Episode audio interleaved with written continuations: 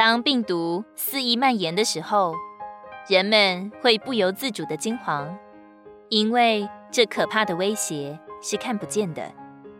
我们不知道它在哪儿，离我们是远是近，不知道它何时会突然出手，也不知道它何时才肯离去。大到自然灾害，小到看不见的病菌，哪样都可以轻松的将我们打倒。于是我们只有叹息：人类远没有自己所以为的强大。在平安无事的时候，总觉得自己了不起，不需要神，也不敬畏神，所以神就会允许一些事情发生，使人认识自己的脆弱，并寻求他。我们都是脆弱的，不是吗？就我们的身体说，我们经不起一点点的打击，一点的传染病就会使我们倒下去。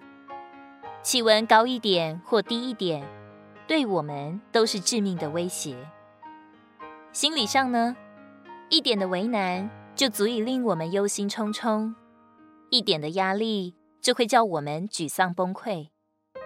只需要一点可怕的消息，我们就胆战心惊、惴惴不安了。然而，人的尽头是神的起头，我们的脆弱。教会我们懂得倚靠和敬畏。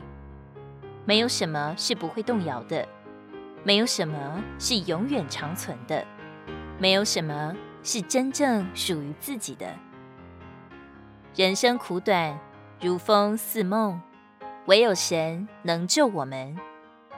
愿我们为着以往的随意和松散向神认罪，并更新地把自己交在他的手中。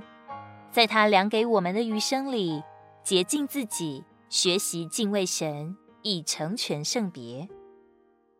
哥林多后书七章一节。所以，亲爱的，我们既有这些应许，就当洁净自己，除去肉身和灵一切的玷污，敬畏神，以成全圣别。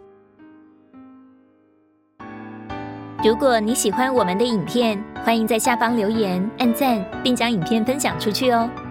天天取用活水库，让你生活不虚度。我们下次见。